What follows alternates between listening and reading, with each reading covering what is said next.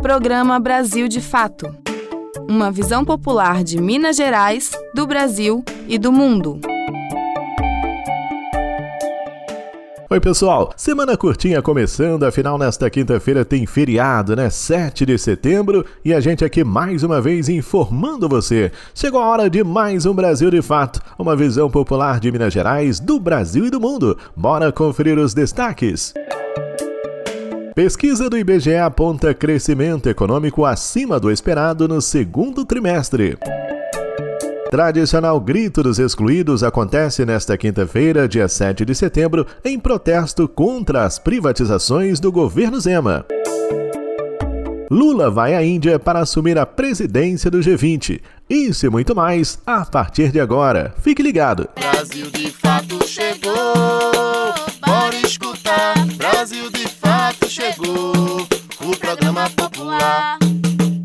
Você está ouvindo Programa Brasil de Fato. Grito dos Excluídos sai às ruas neste feriado de 7 de setembro contra a violência e preconceito, promoção da vida e também a luta contra as privatizações do governo Zema. O Wallace Oliveira tem as informações. Em 25 estados brasileiros, no 7 de setembro, dia da independência, Movimentos saem às ruas em todo o Brasil no Grito dos Excluídos. Em Belo Horizonte, a concentração está marcada para as 9 da manhã na Praça do Centenário, próximo à estação de metrô da Lagoinha. Em seguida, os participantes seguem em marcha rumo à ocupação Pátria Livre na Pedreira Prado Lopes, percorrendo o mesmo trajeto do último ano. Com o lema Você tem fome e sede de quê? O 29 Grito dos Excluídos abarca reivindicações como a defesa da natureza, democracia e soberania popular, efetivação dos direitos sociais, combate a todo tipo de violência e preconceito e promoção da vida em todas as suas formas. Neste ano, ganhou destaque a luta contra as privatizações e a defesa do serviço público em meio às tentativas de entrega da CEMIG e da Copasa pelo governo Zema, do Partido Novo, para empresários do setor privado. Arcângelo Queiroz, integrante do coletivo que organiza o Grito dos Excluídos em BH, alerta sobre os danos das privatizações do lucro lá da CEMIG, da Copasa, parte desse dinheiro vai lá para os cofres do, do Estado de Minas. Por quê? Porque o Estado ele é sócio, né? Ele é acionista da CEMIG e da Copasa. Então ele passa esses recursos para o Estado. E o Estado, sem esse di dinheiro, né, vendendo a CEMIG, ele vai acabar criando novos impostos, né? Então, vender a CEMIG e vender a Copasa vai servir apenas para pagar pequenas contas e depois o Estado perde a renda e quem perde a renda, na verdade, é a população mais pobre que sempre vai estar precisando de mais recursos para saúde e educação. Então, vender CEMIG e Copasa só vai favorecer quem é rico, quem quer fazer investimento, quem quer ganhar dinheiro com a CEMIG.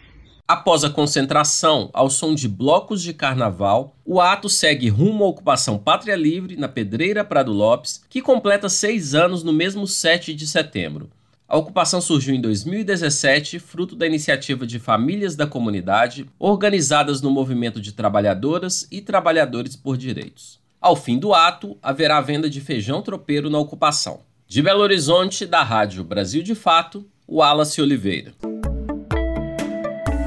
Na última sexta-feira, dia 1 o IBGE, Instituto Brasileiro de Geografia e Estatística, divulgou o resultado de uma pesquisa que aponta o crescimento da economia no país no segundo trimestre. O resultado superou as expectativas. Detalhes com Daniel Lamir. A economia brasileira cresceu 0,9% no segundo trimestre deste ano ante o trimestre anterior. A informação foi dada nesta sexta, dia 1 pelo IBGE. Em 12 meses, o crescimento foi de 3,2%. Segundo o Ministério do Planejamento, o resultado superou as expectativas. O órgão citou que economistas do mercado financeiro estimavam um crescimento de apenas 0,3% no trimestre. O índice é calculado com base no produto interno bruto do país. O PIB é a soma de todas as riquezas produzidas numa economia durante um determinado período. No segundo trimestre, ela totalizou cerca de 2,6 trilhões de reais. Essa riqueza vem crescendo há oito trimestres no país. O último recuo foi registrado no segundo trimestre de 2021, ainda durante o governo do ex-presidente Jair Bolsonaro do PL. Nos primeiros seis meses da gestão do presidente Luiz Inácio Lula da Silva do PT, o PIB já cresceu 3,7%. Segundo o planejamento, considerando os resultados do início do ano, o PIB brasileiro deve fechar o ano com crescimento de 3%. O índice é acima do que o próprio governo previa. Do Recife, da Rádio Brasil de Fato, com informações da redação. Locução Daniel Lamir. O crescimento e o desenvolvimento econômico supõem mais investimento na ciência. Qual é a situação do setor em Minas? As informações você confere da Rádio Assembleia com Graziele Mendes. Notícias da Assembleia. O Brasil precisa quase dobrar o seu investimento em ciência para tornar a economia do país mais competitiva e os estados devem ser indutores do aumento de orçamento para o setor. A defesa é do responsável pela FINEP, financiadora de estudos e projetos, que anunciou na Comissão de Educação, Ciência e Tecnologia da Assembleia Legislativa de Minas novos recursos para três instituições do estado.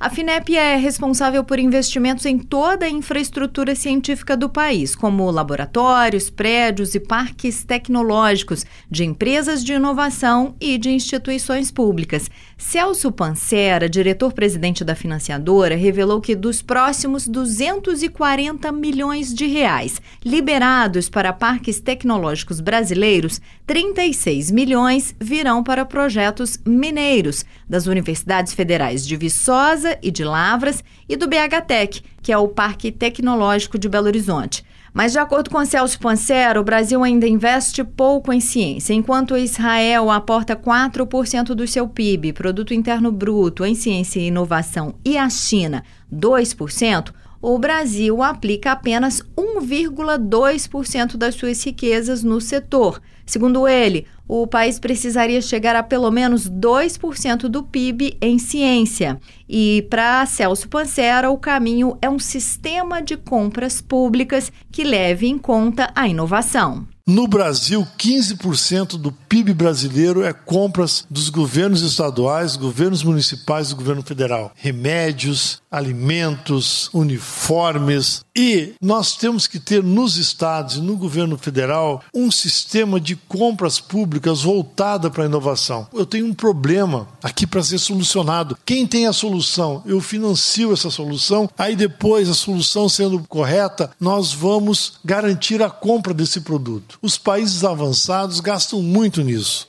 Paulo Sérgio Beirão, presidente da FAPEMIG, Fundação de Amparo à Pesquisa do Estado de Minas Gerais, sugere que esse investimento induzido pelo Estado comece pela saúde. Utilizar esse poder de compra do SUS para comprar produtos que são feitos por nós mesmos. Eu percebo isso como uma oportunidade muito grande para o Estado de Minas Gerais, porque nós temos uma indústria de biotecnologia bastante capacitada, nós temos uma perspectiva de desenvolver também uma indústria farmacêutica importante. Nós já tivemos uma indústria de equipamentos médicos no Estado de Minas Gerais, essa indústria se perdeu porque nós não tivemos a capacidade de apoiar eh, com a compra pública que foi mencionada. Sandra Goulart, reitora da UFMG, Universidade Federal de Minas Gerais, homenageada pela comissão, ressalta que 95% da ciência do país sai de instituições públicas, mas alerta para uma queda nessa produção, resultado da redução de investimentos.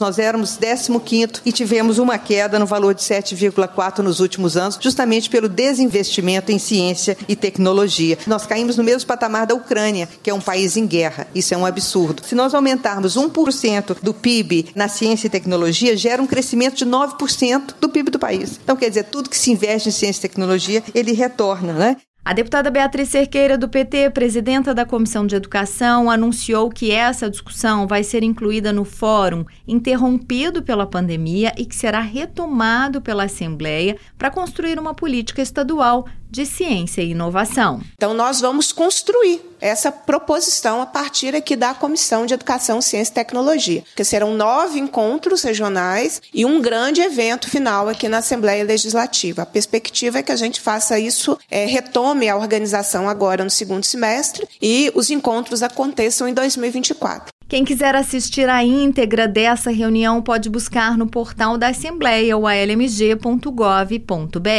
Da Assembleia Legislativa em Belo Horizonte, Graziele Mendes. Programa Brasil de Fato. Bolsonaro privatizou a Eletrobras e o Brasil teve apagão. Zema e Bolsonaro privatizaram o metrô de BH e a passagem ficou mais cara. Agora, Zema quer privatizar a Semig e a Copasa. É isso que você quer para Minas Gerais?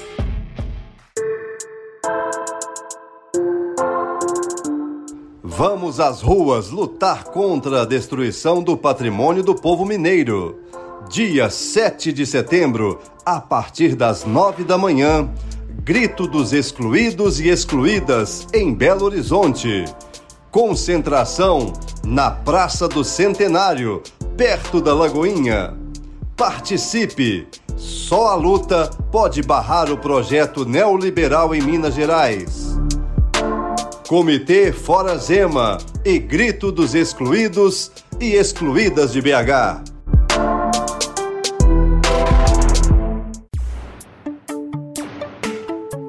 Você está ouvindo o programa Brasil de Fato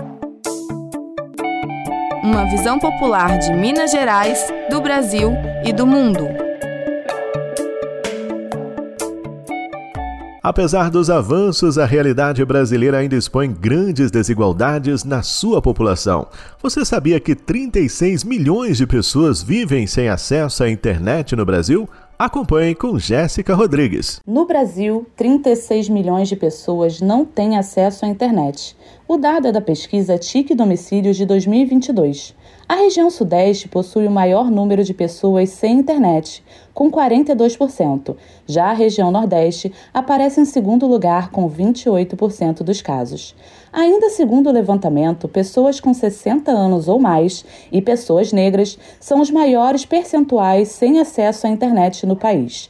Outros grupos excluídos digitalmente são as pessoas que estudaram até o ensino fundamental e as classes D e E. Outro dado importante apontado pela pesquisa é de que entre os usuários, a maioria, 62%, acessa a internet apenas pelo celular. Confira mais detalhes com análise e relatos sobre o assunto na versão online desta matéria no site brasildefato.com.br. Do Rio de Janeiro, para a Rádio Brasil de Fato, Jéssica Rodrigues. Lula do PT vai à Índia para assumir a presidência do G20. Cúpula em Nova Delhi reunirá as maiores economias do mundo. Lucas Weber. O presidente Luiz Inácio Lula da Silva embarca na próxima quinta-feira, dia 7, para Nova Delhi, capital da Índia. Ele vai participar da cúpula do G20, grupo que reúne as 19 nações de maior economia do mundo e a União Europeia. A comitiva brasileira vai embarcar logo após o desfile do Dia da Independência na esplanada dos ministérios. A reunião dos líderes ocorre nos dias 9 e 10 de setembro. A cúpula é ponto alto das atividades do grupo e vai marcar também a reta final da presidência rotativa do bloco, atualmente com a Índia e que será assumida pelo governo brasileiro a partir do dia 1 de dezembro. Uma série de reuniões e trabalhos prévios e de grupos de trabalho está ocorrendo, inclusive em escala ministerial entre os países. Como em toda cúpula do G20, haverá uma cerimônia simbólica de transferência da presidência rotativa do grupo. Há previsão de pronunciamentos do presidente brasileiro nas duas primeiras sessões e no encerramento do encontro. Ao participar de um evento no Rio Grande do Norte, na sexta-feira, dia 1, Lula afirmou que o combate às diversas desigualdades sociais deve ser o foco de sua participação na cúpula. A presidência rotativa do Brasil no G20 vai até o final de 2024, quando uma nova cúpula será realizada no Brasil, na cidade do Rio de Janeiro. O encontro está previsto para ocorrer nos dias 18 e 19 de novembro do ano que vem. De São Paulo, da Rádio Brasil de Fato, com reportagem de Pedro Rafael Vilela, da Agência Brasil, locução Lucas Weber. E chegamos ao fim de mais um Brasil de Fato, locução, roteiro e trabalhos técnicos de Tarcísio Duarte, coordenação de Wallace Oliveira, produção da equipe de jornalismo do Brasil de Fato. Aquele abraço a todo mundo, tudo de bom, fiquem com Deus. Aproveito aqui para agradecer as diversas manifestações de carinho. Muito obrigado a todos vocês que não esquecem, né? Muito obrigado e até amanhã. Tchau. Você ouviu o programa Brasil de Fato, uma visão popular de Minas Gerais, do Brasil e do mundo. Acompanhe mais notícias no site brasildefato.com.br.